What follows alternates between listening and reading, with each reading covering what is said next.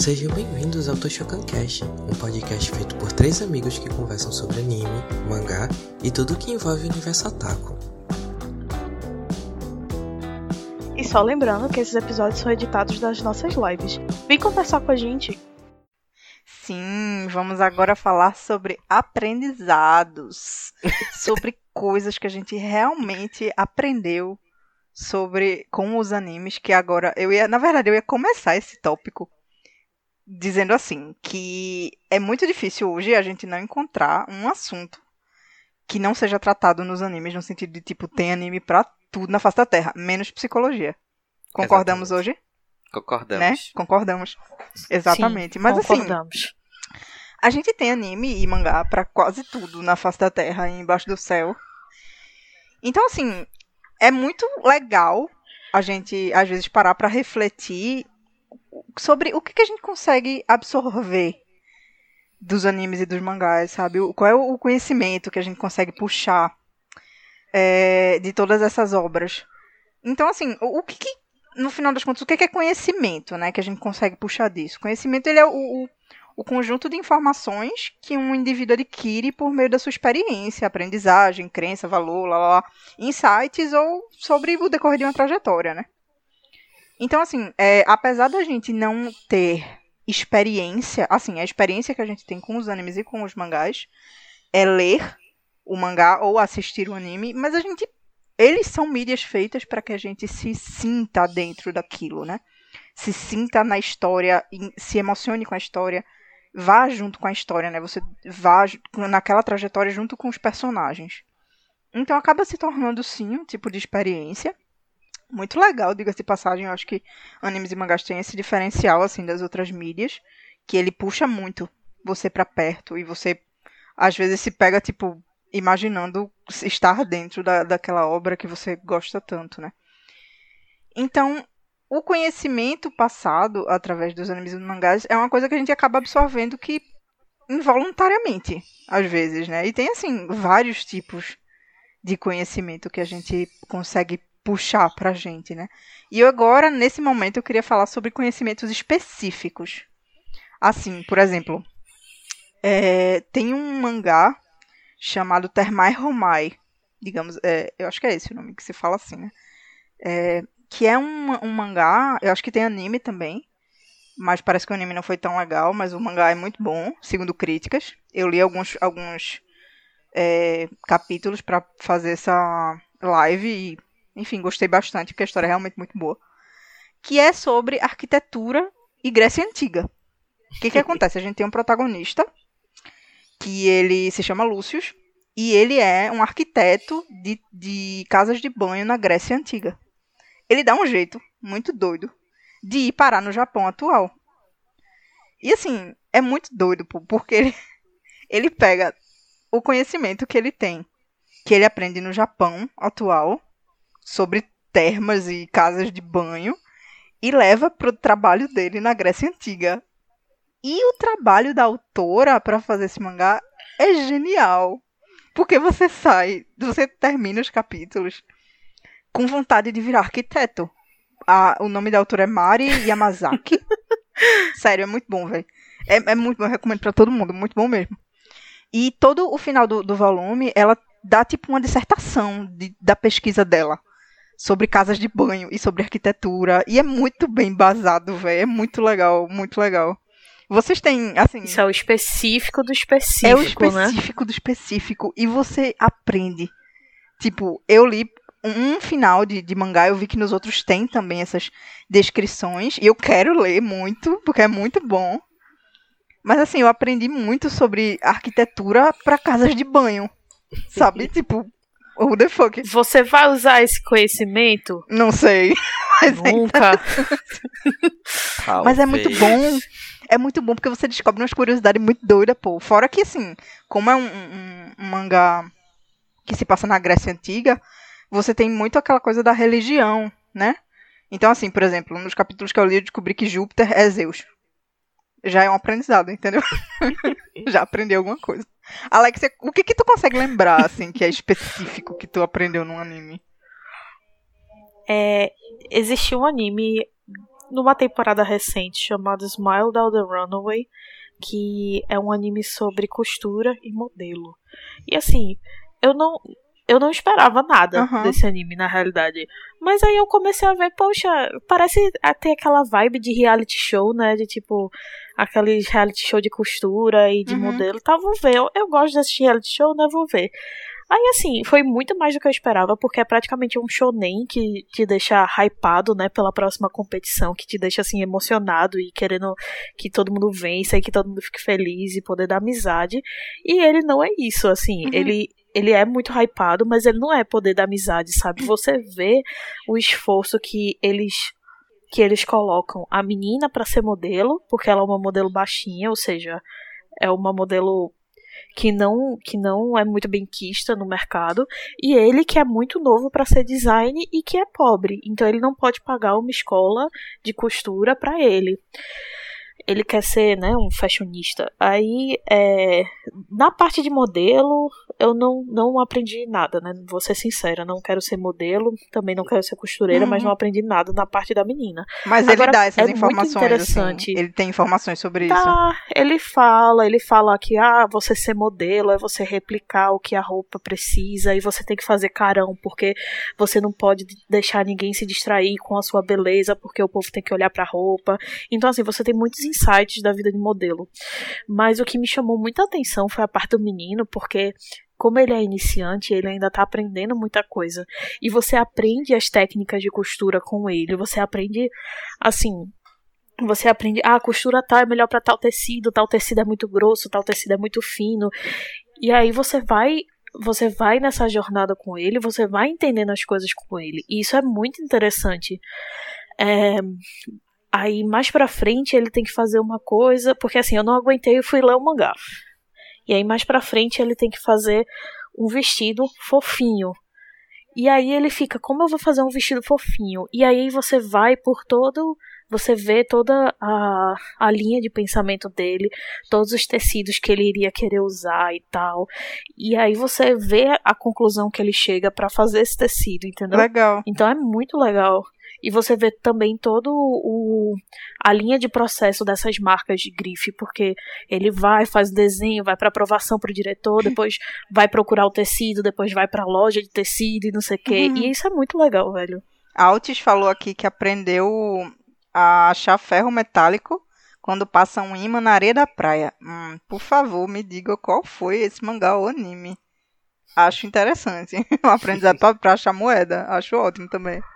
Nuke. Isso, Isso não foi de Dr. Stone, não? foi Dr. Stone?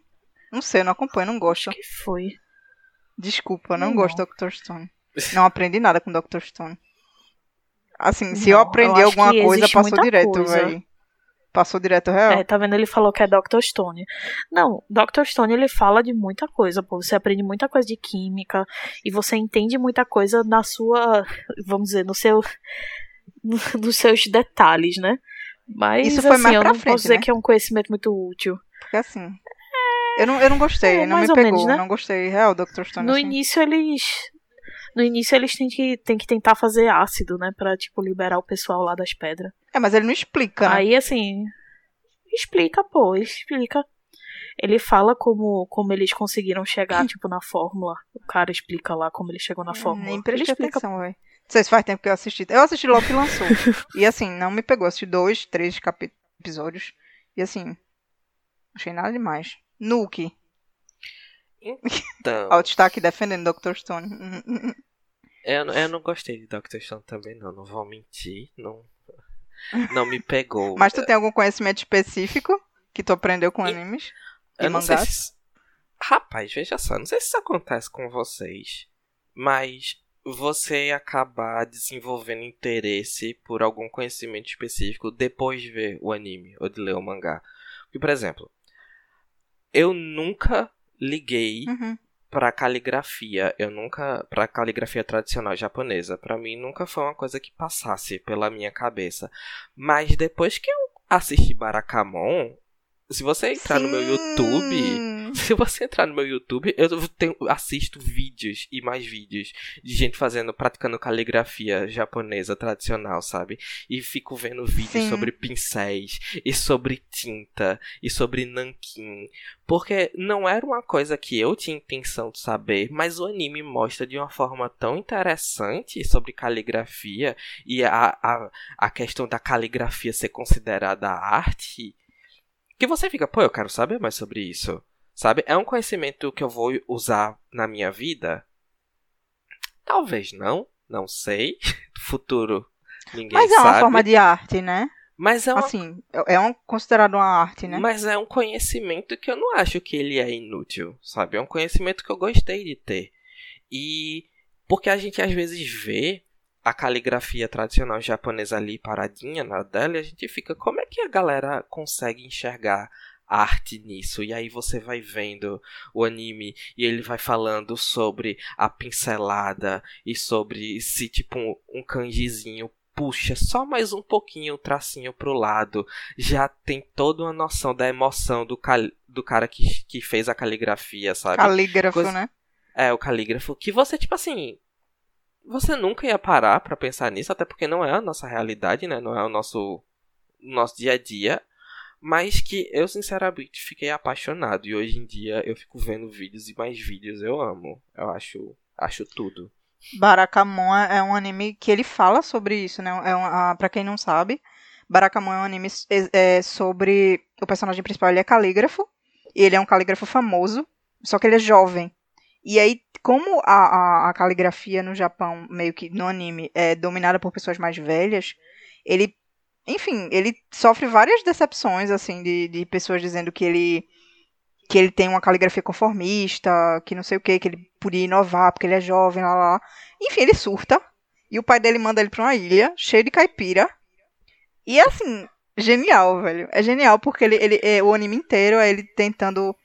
É a trajetória dele reconstruindo essa caligrafia dele, nessa nova vida que ele tá levando. E entendendo todas as críticas que ele levou é muito bom, velho. E é muito incrível. Eu sou apaixonado por esse anime. Apaixonado. E eu, eu assim, A gente tem. Ah, fala. E, tipo, como, como designer, designer gráfico, e eu acho que quem, qualquer outra pessoa que trabalhe com criatividade vai saber do que eu tô falando. Chega um determinado momento que no, no processo de criação você tem um branco, você não sabe o que fazer. E ver no anime tipo, ele com bloqueio criativo para fazer caligrafia é uma coisa muito genial. Porque é, é, eu nunca imaginei que um, que um calígrafo teria bloqueio criativo. Você tá entendendo? Sim. E, e ele procurando coisas para se inspirar. E ele tirando do mínimo de coisas como como servindo como inspiração, sabe? E ele pegando tudo isso e juntando numa coisa só. Eu acho que é muito interessante para quem trabalha com, com, com área criativa em geral, criação, é o anime que ele te ensina muita coisa, sabe? Sim, é um anime que ele fala muito, velho. Eu acho que o maior aprendizado de, de Barakamon é é, o, é nas pequenas coisas, nas pequenas coisas mesmo. É muito interessante. Você tem animes tipo. Eu não sei se vocês já viram Space and Wolf. Que fala. Spice and é, Wolf. É, Spice and Wolf. Que fala sobre economia. Sim, eu acho é mega interessante. Bom, porque ele trata de, da, de economia de uma forma muito legal, né? Assim, tudo dentro da história, né? Que o cara é um vendedor e ele vai de cidade em cidade. É muito legal o Space and Wolf. Tem uma coisa também que muita gente começa. É meio que o que Nuke falou, assim, de, da gente se interessar ir atrás procurar mais informações sobre, que é aprender japonês, né? Tem muita gente que aprende japonês junto com os animes, né? Tem inclusive o curso Nihongo, que é do Ricardo Cruz, que ele usa animes e mangás para as pessoas aprenderem japonês de uma forma mais fácil, né? Vocês já tiveram essa vontade de aprender japonês por causa de animes e mangás? Não. Sério? Sério. Como assim? Como assim, como assim? Como assim, como assim? Não, Todo mundo já teve essa vontade, tive. velho. Todo mundo não. já teve essa vontade. Velho, eu, eu só vou usar japonês se eu for pro Japão. Onde mais se fala japonês? Mas com certeza tu já aprendeu só. algumas eu... palavras. Tipo a Bunai. Sim, mas Nani. isso é por simbiose. É, por Sim, exatamente. Isso é por simbiose. Mas, você aprende. Veja só, eu, eu uso. Sim, mas não é que eu estou ativamente tentando aprender. Mas você aprende. Você a- acopla isso no seu cérebro. Eu uso isso que Cami Concordo, falou. mas não estou procurando cursos. Mas eu não uso muito isso como Cami falou pra língua. Eu uso isso que Cami falou mais pra questão cultural mesmo, sabe? De- por, por tanto assistir anime, vai me dando mais vontade de, de ler sobre mitologia shintoísta e sobre religiões no Japão e sobre questões culturais e o porquê desses festivais que eles têm e a questão, nossa, eu perdi, tipo, teve perdi não, porque pra mim foi um achado. Eu passei horas já assistindo vídeos sobre como vestir diversos tipos de kimono, porque eu acho muito interessante. E tudo isso veio dos animes. Eu nunca tive interesse assim por conta dos animes de aprender japonês, mas todo o resto eu achava muito massa. Porque, por exemplo, tem animes em que a, a pessoa enfia os hashis no potinho de arroz e todo mundo fica, ficava chocado. E ninguém falava o porquê que ele ficava chocado. E aí eu fui atrás pra ver que, tipo, você só faz isso em funerais. E aí, se você fizer isso Uhum. na, na mesa do almoço, na mesa com as pessoas que você tá comendo, é, tipo, muito desrespeitoso. E todas essas regras de convívio japonês eu acho muito interessante, sabe? Eu teve uma época da minha vida que eu tava muito fascinado em aprender como é que as pessoas faziam chá e a técnica da hora do chá e toda a cultura da cerimônia do chá japonesa em cima disso, sabe? É legal, porque tem todo um ritual, né? Eu vi um programa uma vez Sim. sobre isso. Sobre a cultura do, do, do, do, do chá da tarde, sabe? Tem muito isso. Mas enfim, sim, tem muita gente que aprende ou começa a aprender japonês pelos, é, pelos animes e mangás. Claro que a pessoa não vai virar fluente em japonês por causa de animes e mangás, mas muita gente vai atrás e procura cursos e aprende, sei lá, até sozinho mesmo, é, por causa de animes e mangás, o, o japonês, né? E aí, a gente entra num outro conhecimento que é bem interessante, porque é bem forte no Japão, que é- são os conhecimentos mais históricos, né? E aí a gente tem retalha, por exemplo, que são nada mais, nada menos que a personificação, né? Dos personagens, de países. É isto. Mas assim, retalha é, não fala, não é tão específico do Uhum. Japão. Retalha, tipo, a história, eles focam muito em Uhum. guerra na, na Segunda Guerra Mundial, É, no né? sentido de história, É de tipo ensinar história, porque ele é basicamente ele, é, tra- ele trata mais, mais ou menos da, dali da Segunda Guerra, não é isso? Isso. E ele trata de antes também. Uhum. Ele é muito cortado, assim. Trata. São vários episódios diferentes da história, né? Vários episódios Uhum. importantes. Até é, a história antiga, né? Na época de Roma, eles, eles retratam, mas. É, é porque quando tu falou, deu a entender que tu ia falar de conhecimentos do Japão, né? Históricos Não, do Japão. história porque realmente geral. existe povo. Porque existe o povo que fala, não, porque ele é, nasceu na era Edo, de não sei o que, não sei o que lá, e eu fico assim, viajando, Uhum. porque eu não entendo. Acho top. Da era de não sei o que lá, do ano de não sei o que lá, eu, massa fera. Aprendo horrores. Gosto muito, inclusive. Mas assim, Retalha eu acho que é o único anime que vai lhe ensinar a história desse jeito. Eu não, não acho que exista outro anime que vá lhe mostrar a história mundial do jeito que Retalha mostra, não, Kami. Retalha é muito único nessa proposta. Eu acho complicado. Assim, tem vários animes que ele- eles têm muitas passagens. Claro que sempre muito mais do, do- do ponto de vista japonês, né? Mas eu acho que com certeza tem animes que falam de, de vários tipos. Por exemplo, tem um, tem um filme do Diário de Anne Frank, né? Que foi pela- é, um longa-metragem produzido pela Madhouse. Que, assim, a história não é japonesa, não é um anime japonês, assim, mas é uma retratação é, para quem não sabe, Anne Frank foi uma menina alemã judia que nasceu em 1929 e que, enfim, ela estava nesse período da Segunda Guerra Mundial e veio a perseguição, lá lá lá, enfim, ela se escondeu por anos num, num sótão, num, enfim, num, ela entrou, a família dela precisou se esconder do, dos nazistas é, para não para não sofrer, né, junto com o Holocausto, para a família dela não ser mandada para um campo de concentração. Enfim, é uma história super famosa, muito real e o, o longa é japonês e ele é muito completo, assim, é um muito boa a animação. E eu acho, enfim, retrata a história de um ponto de de outro país num ponto de vista japonês, né? Da animação japonesa. Sim, e Altis, Altis também falou de Vinland Saga, né, que Verdade. retrata os anos 1060, mas o que eu tô querendo dizer é que Retalha é único na proposta que ele dá, porque Retalha é um aglomerado de vários acontecimentos históricos, enquanto esses filmes e esses animes uhum. são coisas muito pontuais, entendeu? Sim. Claro que você também entende como é que a vida funcionava e você absorve, mas eu acho que Retalha, assim, é um outro patamar de nonsense, de comédia nonsense uhum. misturada com história, porque todas essas outras obras normalmente são muito sérias, entendeu? Sim. Aí, como eu falei, a proposta de a proposta de retalho é realmente é, é bastante diferente. É tipo você vê um meme Poland Ball em anime. E é muito isso que tu falou mesmo. Eu acho que realmente de todos os que tratam de fato de história, ele é o que leva pro lado mais nonsense, comédia mesmo, sabe? Porque o resto é tiro no coração, choradeira, chupadeiro e deitar na cama.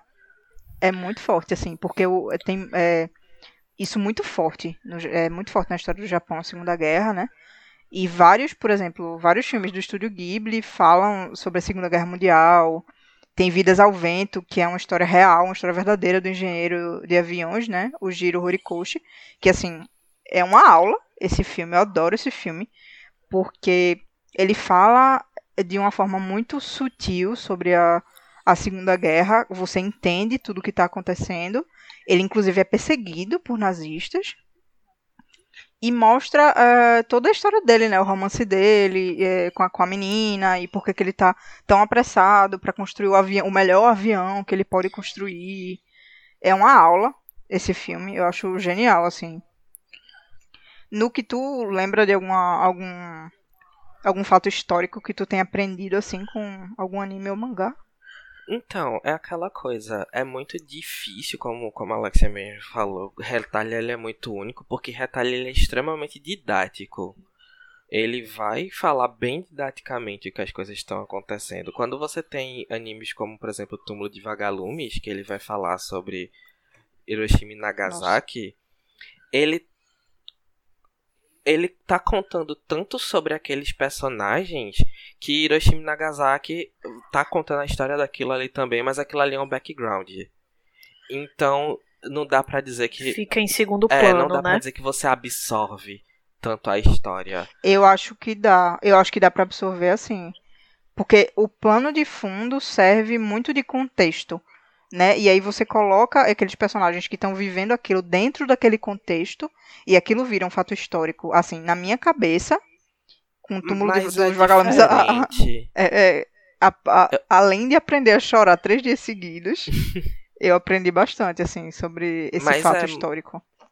É muito diferente, Cami, porque, como eu falei, Retalha, ele é didático. Ele literalmente vai te contar com uma historinha. Uhum Inglaterra se uniu a país X, Y e Z para derrotar país W, J e tal. Não sei o que, não sei o que, não sei o que.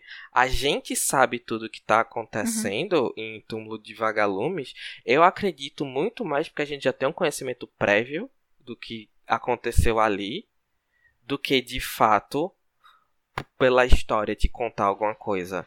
Eu acho que se você nunca tivesse ouvido sobre Hiroshima e Nagasaki e você fosse assistir Túmulo de Vagalumes, eu não sei se você absorveria tanto história. E quando eu digo história, de conhecimento histórico.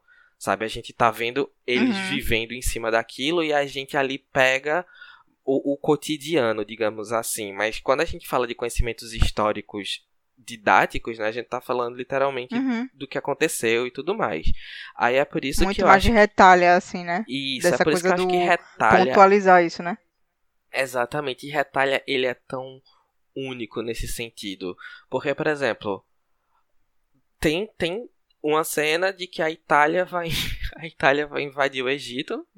E aí, né, a gente sabe historicamente que a Itália perde essa invasão, né? Ela perde essa batalha. Sim. E o anime é tão didático que ele pega, ele personifica o Egito com uma vara pau, dando uma surra na personificação da Itália, pra dar a gente entender de que a invasão não deu certo. Aí é isso que eu quero dizer, isso que você vai, tipo, didaticamente aprendendo. Mas é claro que você tem e existe uma narração explicando Isso. em retalho, existe um texto, existe uma menina falando, ah, isso, isso aconteceu, e Itália isso, e Egito isso.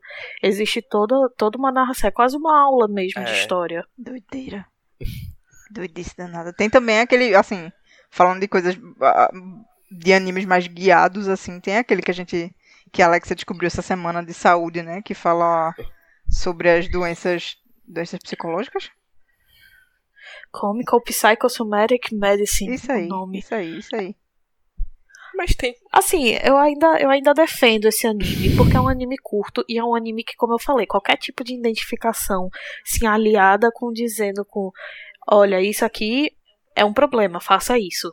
Qualquer, qualquer tipo de informação desse jeito eu já acho que é uma coisa positiva, mesmo que existam todas as piadas sexuais por trás. Uhum. Problemas. Mas assim, na verdade, meu, meu, meu medo, que assim, foi descartado depois que eu assisti um episódio. Que eu não sei se acontece nos outros episódios, mas que não sei, acho que não, pela narrativa da coisa do jeito que é. Era eles pegarem a. Porque problemas psicológicos são coisas muito complicadas de você se explicar em um anime de 5 minutos.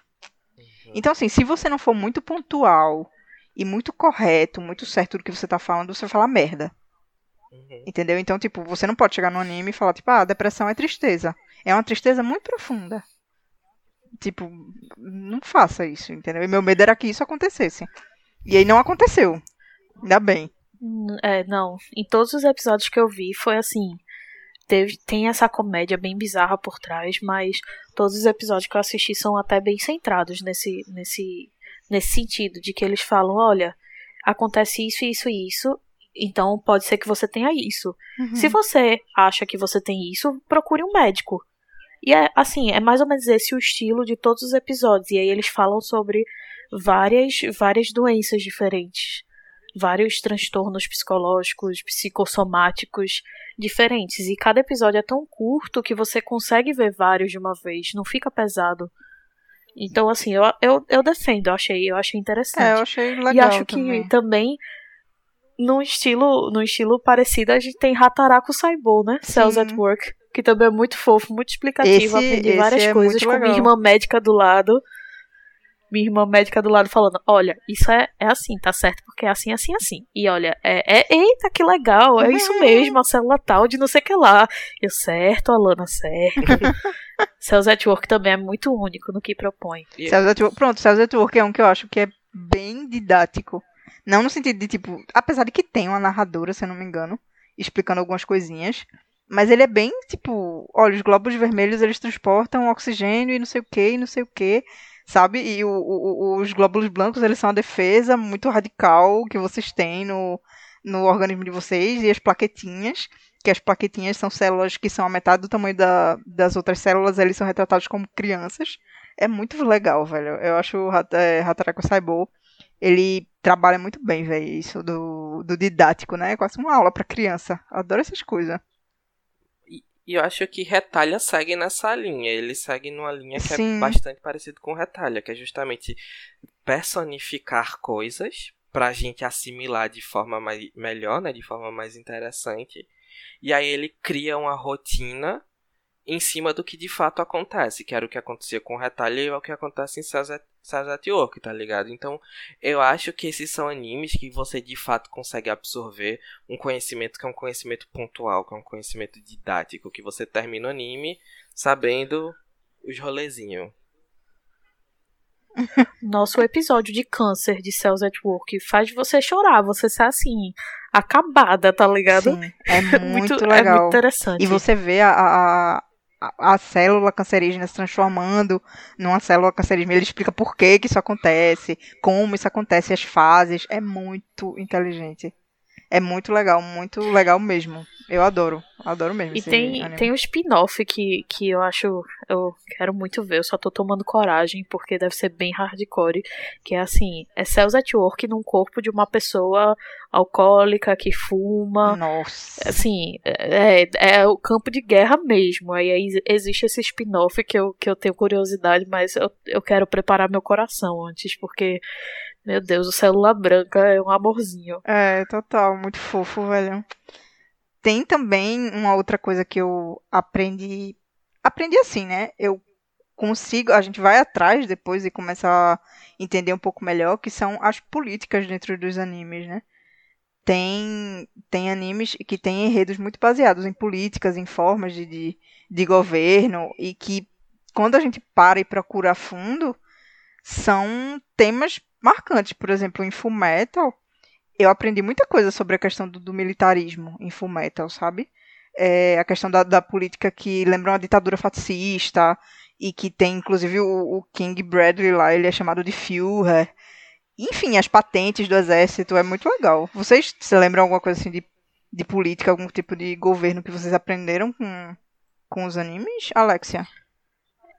É, existe. Eu não quero muito tocar no falecido Samurai X, né? Rurouni Kenshin e Samurai Champloo, né? Que é aquela época que os samurais e você começa a não poder portar armas brancas.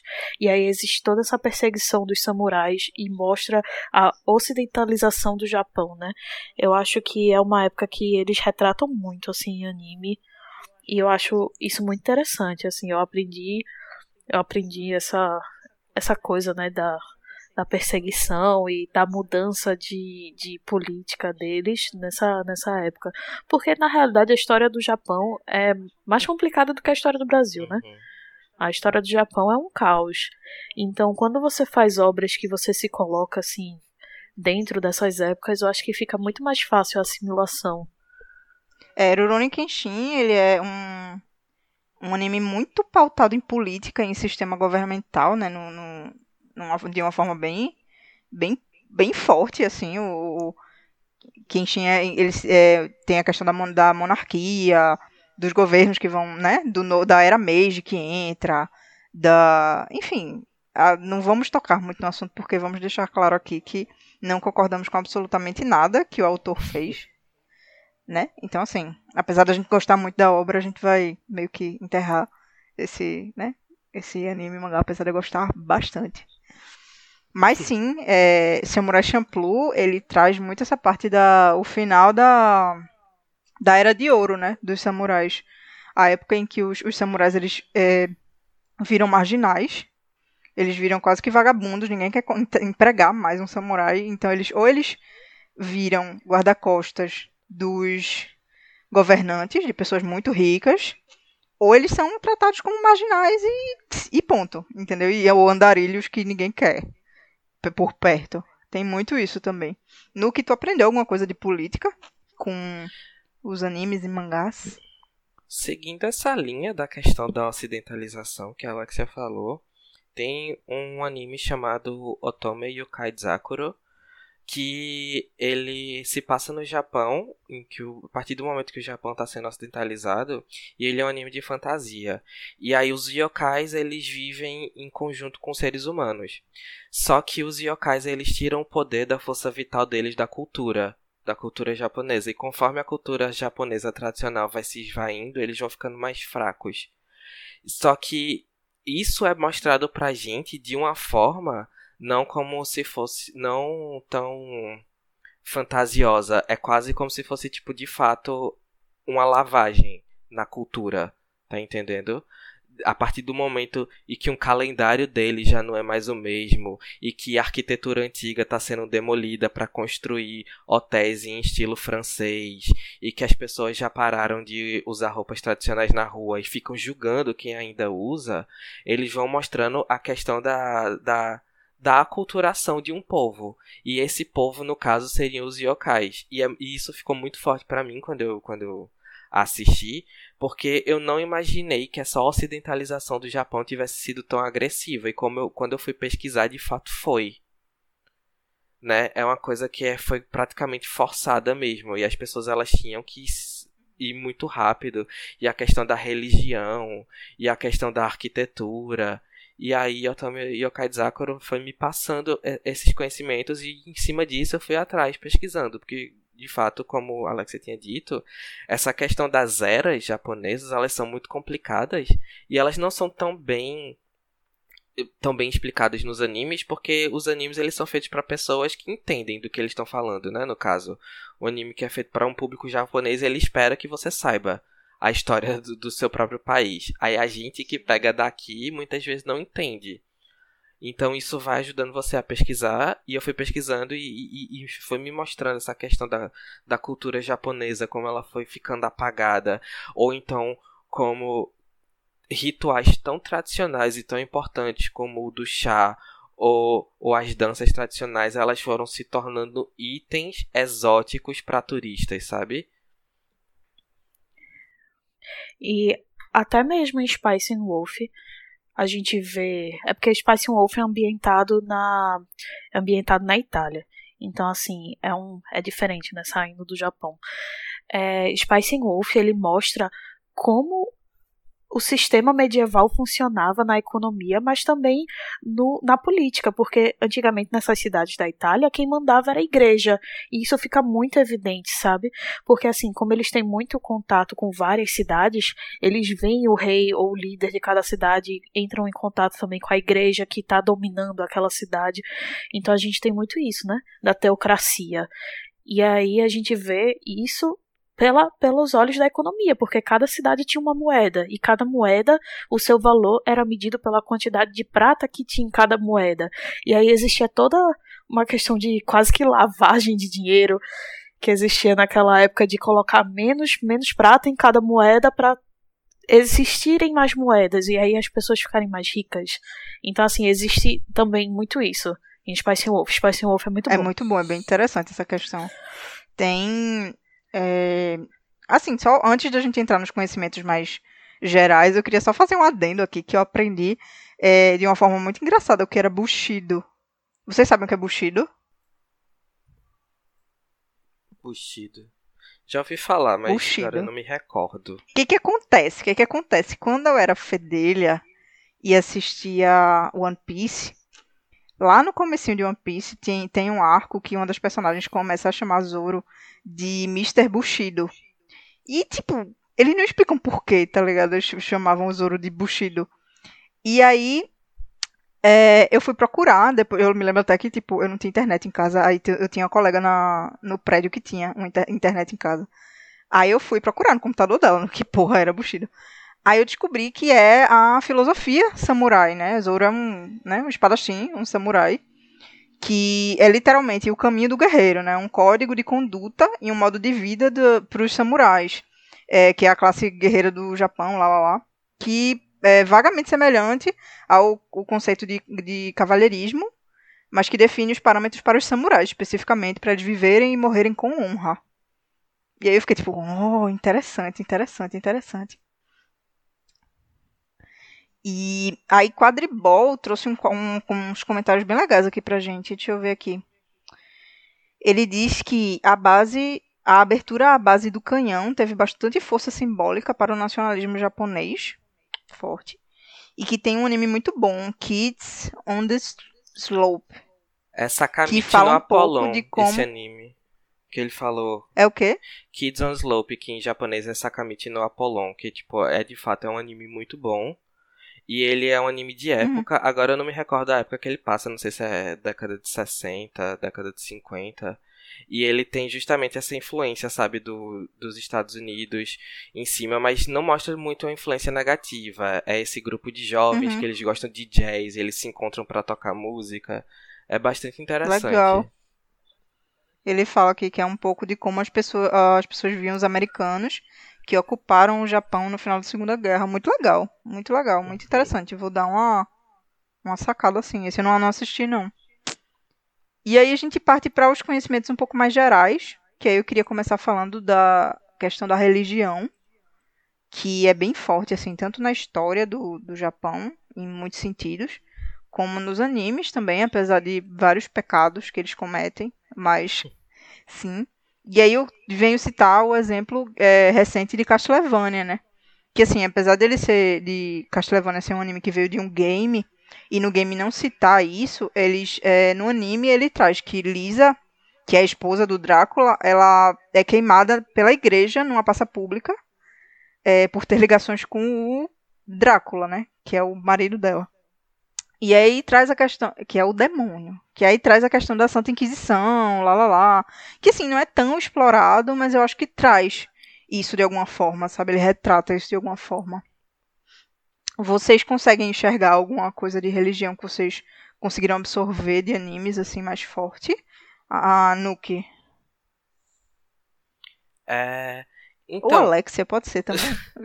uma das coisas que eu acho mais interessante nos animes quando eles falam sobre cristianismo é que eles, por o Japão né, não ser um país cristão, eles usam muito o cristianismo muito mais como uma forma estética do que como de fato alguma coisa com conhecimento 100% embasado. E Eu acho péssimo a forma como eles ret- retratam o cristianismo, não vou mentir. eu acho, Assim, claro que teve toda a questão da perseguição, lá lá lá, mas assim, eu acho bem é tanto trabalho de faz. quarta série.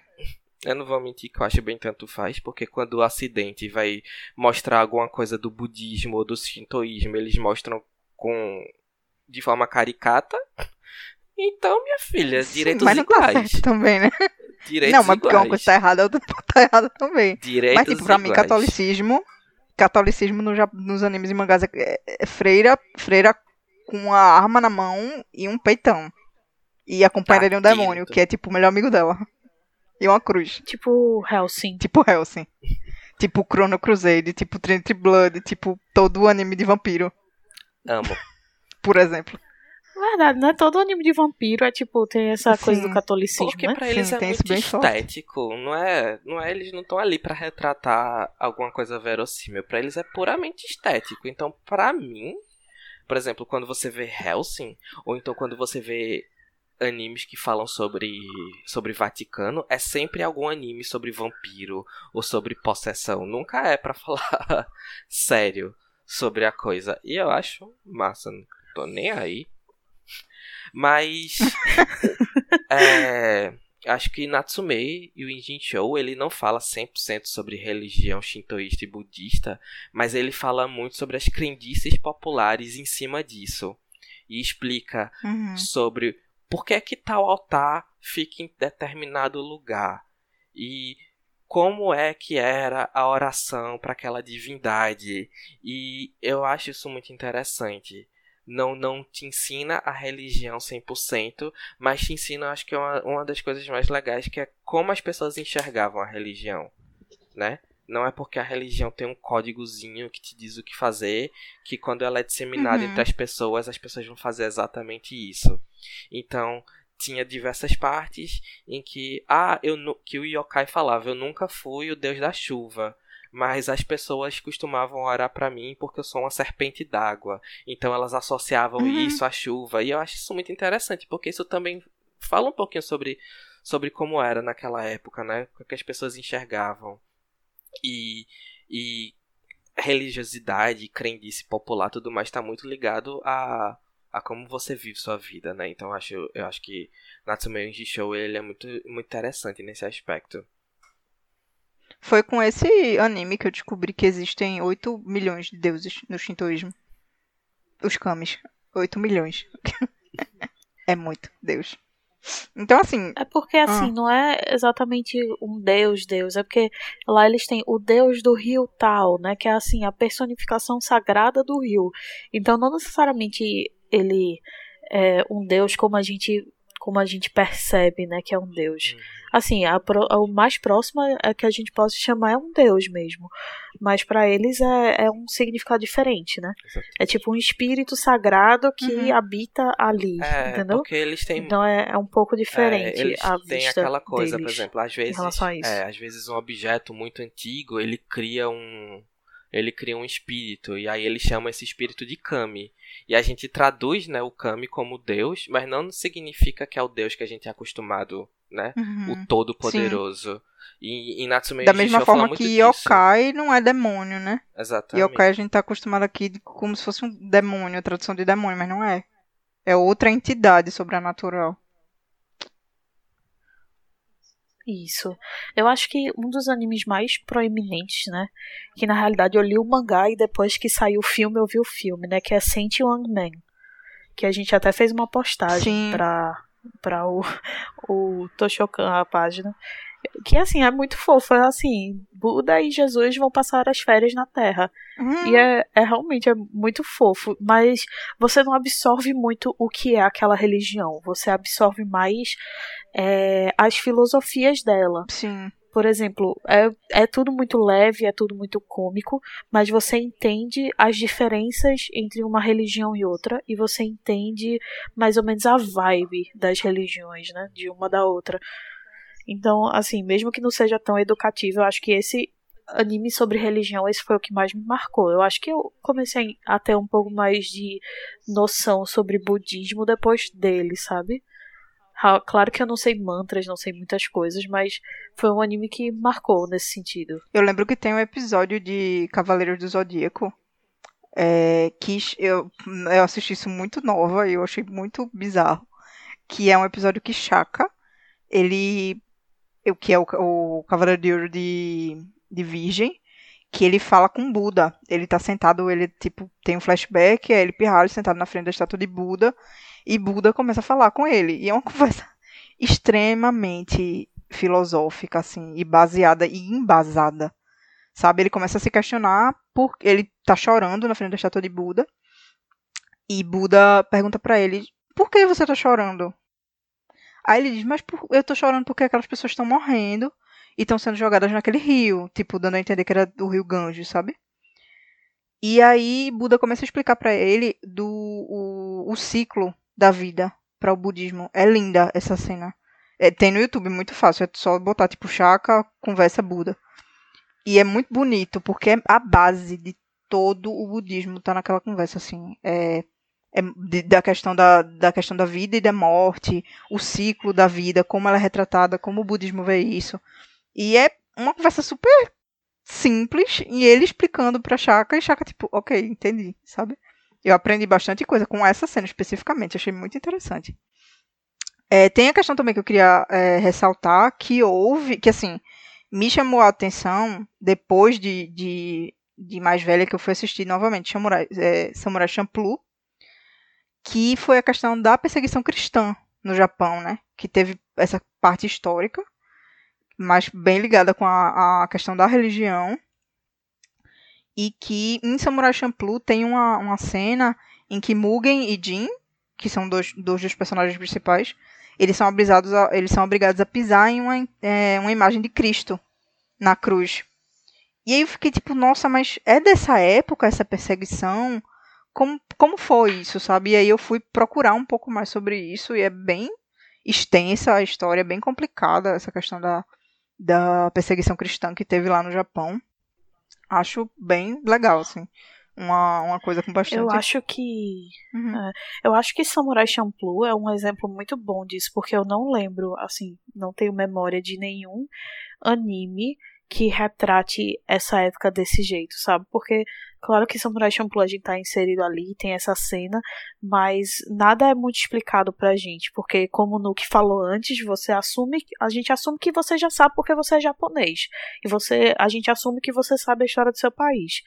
Então, assim, pra gente é muito interessante ver isso e questionar e procurar, né? Acho que existe esse, esse cunho também dos animes de você querer procurar as coisas, como o Nuke falou. E eu realmente não, não consigo pensar de cabeça animes, é, muitos animes que sejam historicamente dessa época, que sejam realistas. É porque a época. A época de, de Samurai Champloo é exatamente aquela época que eu tinha falado da, da transição da era de ouro dos samurais, né? Que eles começaram a virar marginalizados e começaram a sumir. E começar a virar guerreiros e fazer parte do governo, lá, lá, lá. E aí é, é a- a- né, aquela coisa da a palavra Champloo significa mistura, aquela, aquela coisa de ninguém sabe o que que é o que. E aí é uma fase muito de transição. O Samurai Champloo ele é bem específico nesse sentido. É muito interessante. Eu adoro o Samurai Champloo porque ele tem muita base nesse sentido. E tem várias coisas, inclusive, na, em Samurai Champloo que retratam essa perseguição é, que os cristãos sofreram no Japão. No final, é, eu não sei se é spoiler.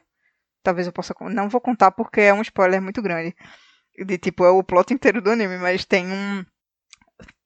Deixa eu pensar aqui como é que eu posso falar. No final do final do final do anime, uma das partes, um dos personagens, você descobre que ele precisou fugir porque ele. Como é que eu posso dizer? Ele era cristão e isso colocava a vida da família dele em risco. E, enfim, é bem forte isso. E aí você entende depois que ele era cristão e fugiu por causa disso. É bem, bem legal isso. De Samurai Champloo. É, tem também a questão das regras dos esportes, né? Quem é que nunca foi procurar, tipo, aquele anime de esporte favorito e já sentiu vontade de fazer algum esporte e que foi procurar as regras e ver vídeos dos esportes e assistir jogos dos esportes por causa disso, né? Eu fui assim, pelo menos, com Haikyuu, muito fortemente.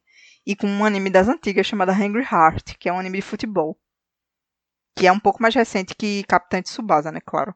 Mas Haikyuu e Angry Heart foram dois animes que me fizeram pular da cadeira e procurar alguma coisa sobre esporte. E eu aprendi muita coisa de vôlei e de futebol. Eu não, não.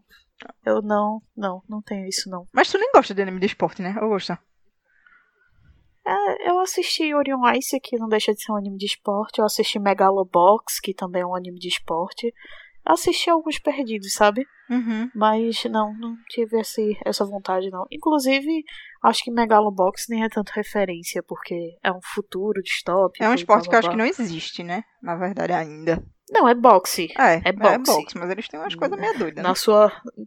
Não, na sua base é boxe, mas o problema é que eles têm aquela armadura que bota e não sei o que, não sei o que Uhum. lá. Entendeu? Sim. Verdade. E aí eu queria falar... Mas na ah, sua base é um anime de boxe. E o quê? Não, na sua base é um anime de boxe. É. No que Porque aprendeu é alguma coisa de acho que em esporte? Ashita no Joe. Ashita no Joe? É o anime do nome do É, eu anime, acho né? que Mega. Não, Ashita no Joe foi o original. Eu acho que Megalobox foi inspirado em Ashita no Joe. Foi tipo. É o, o sucessor espiritual. entendeu? Entendi. No que tem alguma coisa assim com esporte, anime de esporte. Então, vai. Eu não sei se, se isso conta muito. Conta, eu acho que conta. Tem um anime chamado Chihaya Furu, que é um anime sobre um esporte japonês, que é um jogo de cartas chamado Karuta, que é uma mistura entre jogo de cartas, poesia e tazo, porque eles têm que bater assim na, na carta e jogar a carta longe, sabe? Enquanto recita o poema saudade. enquanto recita o poema que tem naquela carta. E é um esporte tão distante da nossa realidade ocidental que eu fiquei, meu irmão, vai, isso existe mesmo ou isso é invenção? E aí eu assisto episódios de Karuta até hoje. Gosto. Amo. Então você gosta e aprendeu sobre Karuta por causa de um anime. E é aquela outra questão, né, que eu tinha falado, que em momento nenhum da minha vida eu pensei em, em assistir alguma coisa sobre Karuta, nem sabia o que era, mas aí você assiste um anime e esse anime desperta a sua curiosidade. Eu nunca me interessei muito sobre patinação artística, mas eu comecei a dar mais atenção depois de Yuri on Ice. Tem até uma amiga da gente, Juliana, que ficou bem fanática, né? Sim. E aí começou a acompanhar de fato grandes patinadores por conta de Yuri on Ice. Eu acho que às vezes é difícil você pensar assim, eita pô, vou assistir esse anime porque eu gosto muito de vôlei. Acontece, claro que acontece, mas eu acho que é muito mais comum o contrário. Você acabar gostando de vôlei depois de ver Haikyuu, por exemplo, do que, né, você assistir Haikyuu porque você gosta de vôlei. Sim. Eu, eu li, eu li também há muito tempo atrás um mangá chamado Hikaru no Go, que eu não sabia quão popular era até pouco tempo atrás, porque assim, às vezes eu saio catando na internet, eu acho uma coisa que me agrada e aí eu começo a ler assim, bem na doida. É E bem aí eu comecei a né? ler Hikaru no Go. É, e é muito popular. Eu não tinha noção na época, porque isso faz, sei lá, 10 anos que eu li. Porque é um, é um mangá antigo. E assim, eu, eu, acho, eu não vou mentir, não. Achei meio chato, sabe? Então eu não entendi por que fez tanto sucesso. Mas eu também não vou mentir que tornou o jogo muito mais interessante do que ele realmente deveria ser. Procurei partidas de Go na internet? Não, não procurei também. mas também aprendi como jogar, mais ou menos. Fui, tipo, entender como é que se joga Go. Por causa de Ricardo no Go. Mas eu achei, achei meio estranho, assim, o mangá. Não gostei muito, não. Altis é, fez um comentário aqui. Só passando aqui para fazer a referência obrigatória Yu-Gi-Oh! Que já mencionaram que já mencionaram jogo de carta. Ele me ensinou que tudo que eu preciso para jogar um jogo de cartas em cima de um avião em pleno voo é acreditar no coração das cartas. Sim. É esse o aprendizado. é esse o aprendizado Acredite que tiramos no coração de... das cartas. Exatamente. Eu queria fazer um adendo aqui que não tá nem aqui na, na, na minha lista, mas assim, filosofia é uma coisa muito doida. E eu tô falando de filosofia, filosofia tá? Que, tipo, é, tem Gantz, que é um mangá muito doido, que ele fala muito de filosofia, mas filosofia num sentido, tipo, muito doido, porque ele, ele apresenta um mundo em que existem um monte, um monte de aliens e umas coisas muito doidas no ar, que você precisa matar os aliens e os aliens não podem existir nesse mundo junto com você, mas no final das contas os aliens, eles trazem uma reflexão sobre o que é ser humano. Aí tipo, no volume 30, sei lá, 30 e tanto do, do mangá, você começa a se questionar do porquê a sua vida vale mais do que a vida de uma formiga. E isso me deixou muito pirada. E eu, eu, eu absorvi isso como um aprendizado. Muito sinceramente, assim. É por isso que tu virou budista? Não, foi por causa disso, não.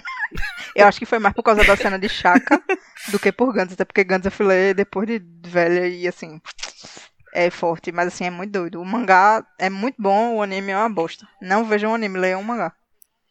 E aí, para finalizar. Falando, hum. falando em filosofia, hum. vocês vão querer falar de Evangelho? Não, hoje não. porque, Deixa assim, pra veja, próxima. É, não, porque veja.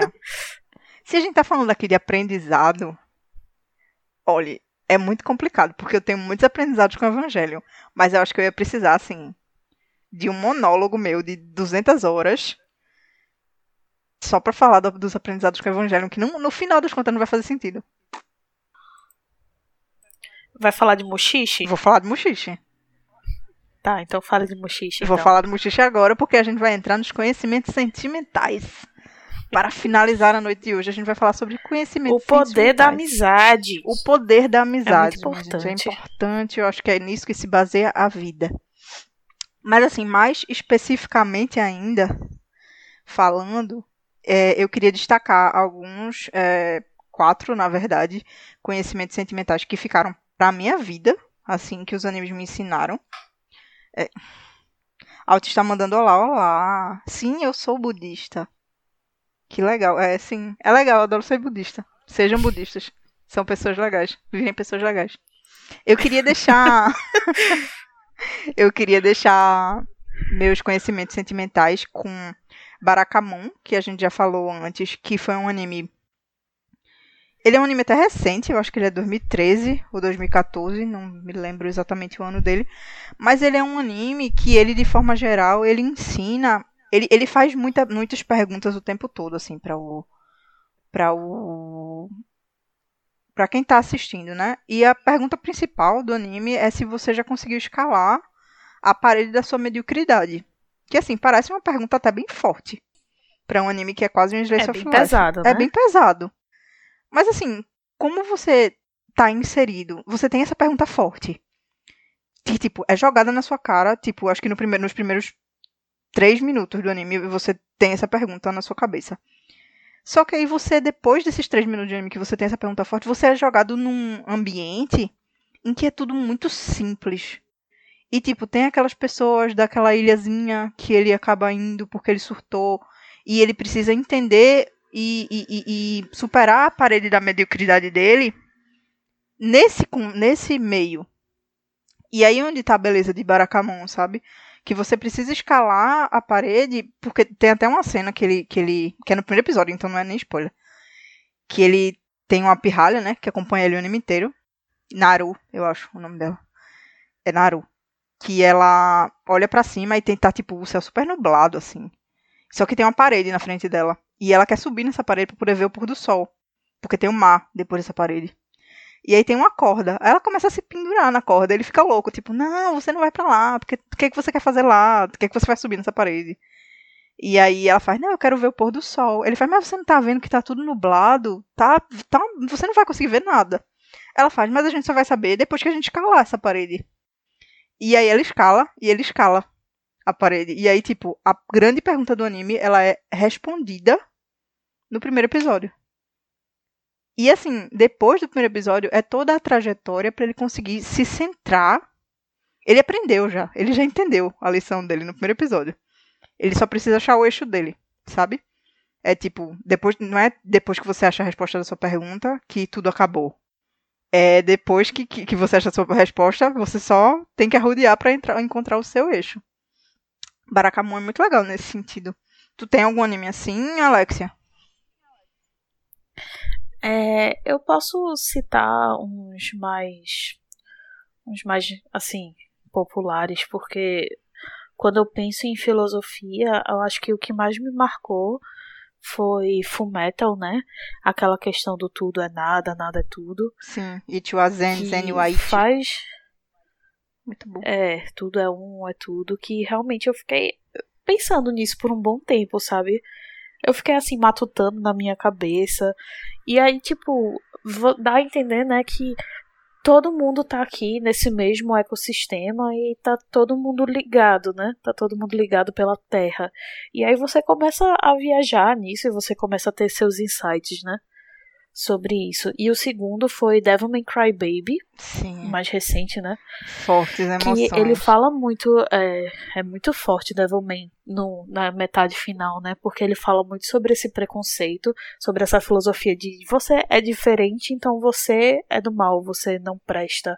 Então, tudo é essa coisa de você de você ter essa rejeição e você ter esse esse ódio por tudo que é diferente porque você não conhece. É, tem uma cena em Devilman que me chama. Que me. Assim, ele me. Sabe aquela cena que, do, do anime que joga você na lama e esfrega sua cara na lama assim, e depois tira sua cara da lama e faz. Eu disse. Foi essa cena. Que foi uma cena. É uma cena que no final já. Que estão apedrejando. Tá naquela confusão. Tipo, a cidade tá um caos, aquela loucura. Um, uma loucura, uma loucura. E aí o personagem principal, na forma de demônio dele, o Devilman, ele vê uma prostituta sendo apedrejada na rua. E, tipo, o motivo maior do motim é porque os demônios, as pessoas da humanidade descobriram a existência dos demônios, né? E aí ele vai pra frente dessa. As pessoas começam a duvidar, né? Que, tipo, o, como é que você vai saber que a pessoa que tá na sua frente ela não é o demônio? Então você, você precisa bater nessa pessoa, porque você, a, a pessoa que discorda de você automaticamente ela é mal, ela é um demônio. Então as pessoas começam a surtar e enlouquecer com isso. E aí, enfim, chega numa cena em que eles estão apedrejando uma prostituta. E ele chega na frente das pessoas e as pessoas continuam apedrejando a prostituta. E ignoram completamente a pessoa demônio, tipo em forma de demônio que está na frente deles. E ele fica aí desesperado, tipo, minha gente, parem, eu sou o demônio, ela não é um demônio, sabe? E aí, enfim, Devilman só serviu para me dizer que a sociedade é uma bosta e que as pessoas são muito ruins e que, meu irmão, tem que resetar o mundo. É isso. Tem também, né, a Casa de Pequenos Cubinhos, que foi tu que me pediu para assistir, que é um anime, né? Foi é feito um no Japão. A Casa de Pequenos Cubinhos, a Casa em Cubinhos, não, não É lembro. Casa Tem na Netflix, é um curta-metragem, que inclusive ganhou Oscar esse curta no ano que saiu. E é sobre você aceitar a sua vida, né? Porque é um senhorzinho que já tá no final da sua vida. E aí ele vai e começa a ter os flashbacks dele da vida toda. E assim, é sobre você aceitar o tempo, aceitar a sua vida. Eu achei assim, é massa. É, é bem sentimental também. Tem uns comentários legais aqui, é, para eu passar pra Nuke depois, dizendo que Quadribol disse que aprendeu um pouco de cabala com o Evangelho. É, mas ele, no final das contas, só tangenciava esses conhecimentos. É, é, realmente, assim. Enfim, Evangelho é uma loucura. Não vamos falar sobre isso agora, porque eu não tenho maturidade. Não vamos falar sobre o Evangelho agora. Precisamos de um episódio somente para Evangelion. Altis disse Vamos que fazer uma dissertação. aprendeu uma coisa muito importante no anime chamado Planet With. O que é isso? É, que ele é um anime inteiro sobre perdão. Beast, que legal, não sabia disso, vou procurar. Beastars é sobre você aprender a lidar consigo mesmo. FMA para mim é sobre aceitar que você é humano e que isso é ok.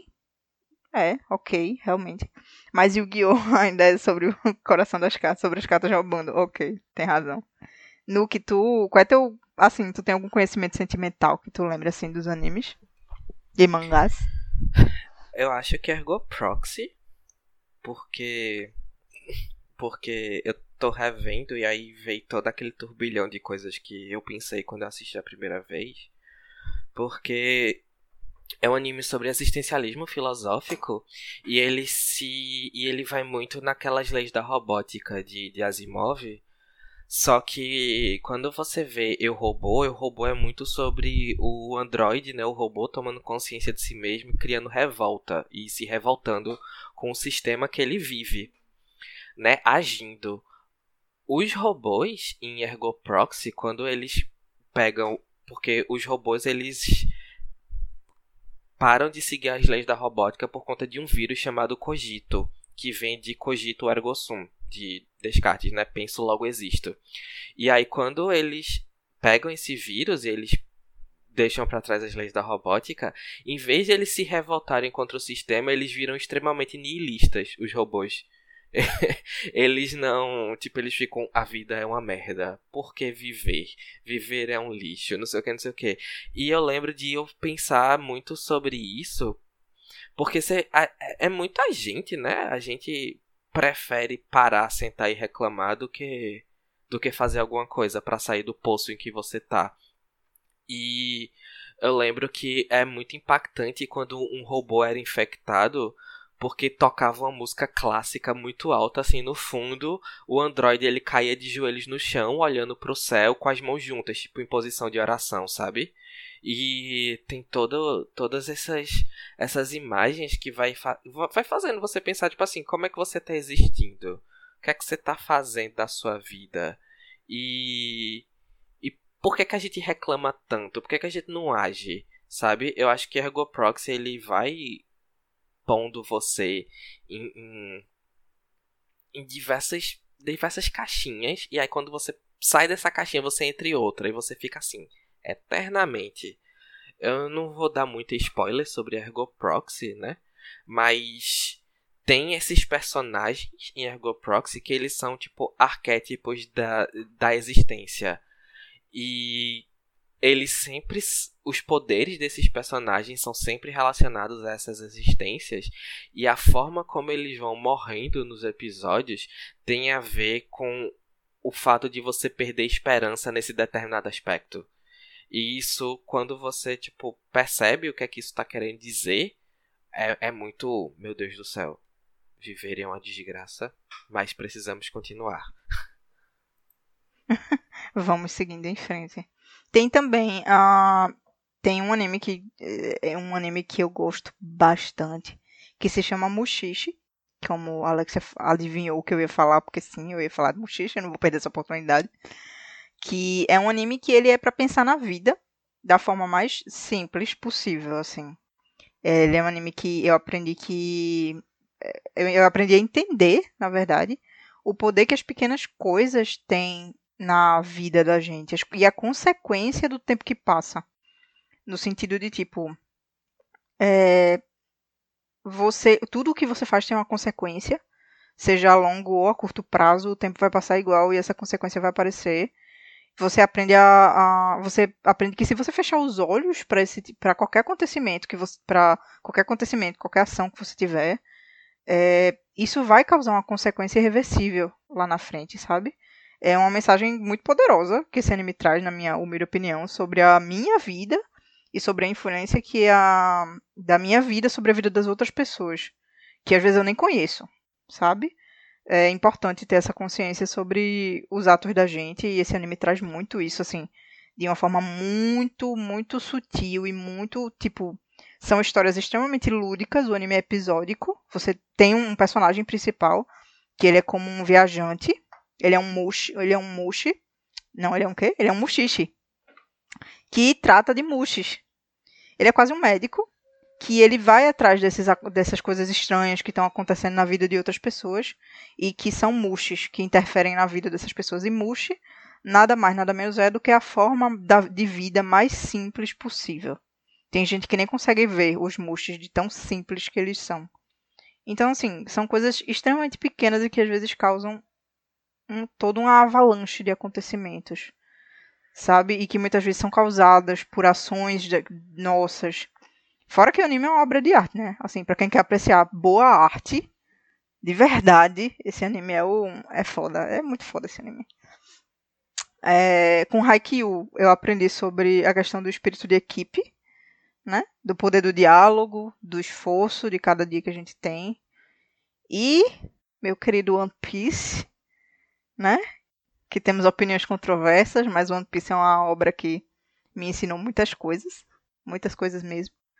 É, eu me lembro que a primeira coisa que me chamou muita atenção, assim, de, de One Piece de aprendizado, foi também no começo, assim, do. Eu não me lembro mais nem que arco foi. Que um dos personagens, eu acho que foi no arco do Chopper. Eu acho que foi na época que eles estavam, tipo, encontrando o Chopper. E aí ele tem um dos personagens que fala que, que é foi foi isso mesmo que pergunta se a doença da humanidade não é a a questão das pessoas serem mesquinhas umas com as outras, sabe? Ele traz muito essa reflexão na, nesse arco do Chopper. É muito legal. Muito legal mesmo. Vocês têm mais alguma algum aprendizado assim sentimental para acrescentar, Alexia? Nuke? Eu acho que Natsume Yuji Show tem uma coisa hum? muito importante que é a tradução né Natsume Yuji Show Yuji Show é traduzindo como livro de amigos e aí a avó do Natsume ela conseguia ver yokais e aí ela batalhava com yokais para pegar o nome de verdade deles, porque na, na mitologia, quando você sabe o nome de verdade daquela criatura, você tem poder sobre ela. Então ela fazia com que esses yokais escrevessem o nome nesse livro, mas e ela chamava de livro de amigos. E aí passa-se muito tempo, Natsume nasce, que é o neto dela, e ele recebe o livro de amigos. E o Natsume ele faz o inverso. Ele começa a devolver o nome para essas pessoas e tirar essa, esse grilhão, né? Esse, essa relação de poder. E aí é quando o Natsume começa a devolver os nomes dessas pessoas que ele começa de fato a ter amigos. A devolver o nome dessas pessoas quando ele começa a tratar esses yokais como gente e começa a ser legal com eles, é quando o livro de amigos vira realmente isso, um livro de amigos. E aí, conforme o livro vai ficando fininho e ele vai perdendo as páginas. Os yokais, que antes eram aprisionados a. Antes eram amigos, entre aspas, da avó do Natsume por obrigação, começam a ser amigos do Natsume porque eles querem. Mesmo não tendo mais nenhuma, nenhuma relação de servidão. Porque eles são livres agora. E a liberdade traz os amigos de verdade para perto do Natsume. E quando o Natsume ele começa a devolver os nomes das pessoas, tudo de bom começa a acontecer na vida dele. Sabe? A relação com a nova. Porque ele mora com os tios. Porque os, os pais de, do Natsume faleceram. E aí a relação com os tios é melhor. E ele começa a ter outros amigos, amigos humanos. E aí você vai percebendo como, tipo, como boas ações elas influenciam em tudo que elas tocam, sabe? Fofo, gosto. Muito fofo mesmo esse anime. É... A Otis falou aqui, falando, eu acredito que sobre Mushishi, dizendo que é baseado num conceito da biologia chamada Shadow Biosphere, que é a ideia que pode haver uma forma de vida tão diferente da nossa que ela não interage com a gente, a não ser em situações específicas. No caso de Mushishi, ele, é, os Mushis eles interagem, eles afetam, inclusive. É, tem pessoas especiais que são chamadas de mushi, que conseguem enxergar, é, muxiches, que conseguem enxergar esses, esses mushis. E eles, os, os mushis, eles realmente têm essa interferência. E Quadribol falou que apoia uma, uma live de três horas falando de Evangelion, e eu concordo com ele. Vai rolar, não se, não se preocupe. Vai rolar, a gente, a gente vai, vai quebrar um pau. É. eu quero muito Vamos esse momento. quebrar um pau. Vamos quebrar pau aqui.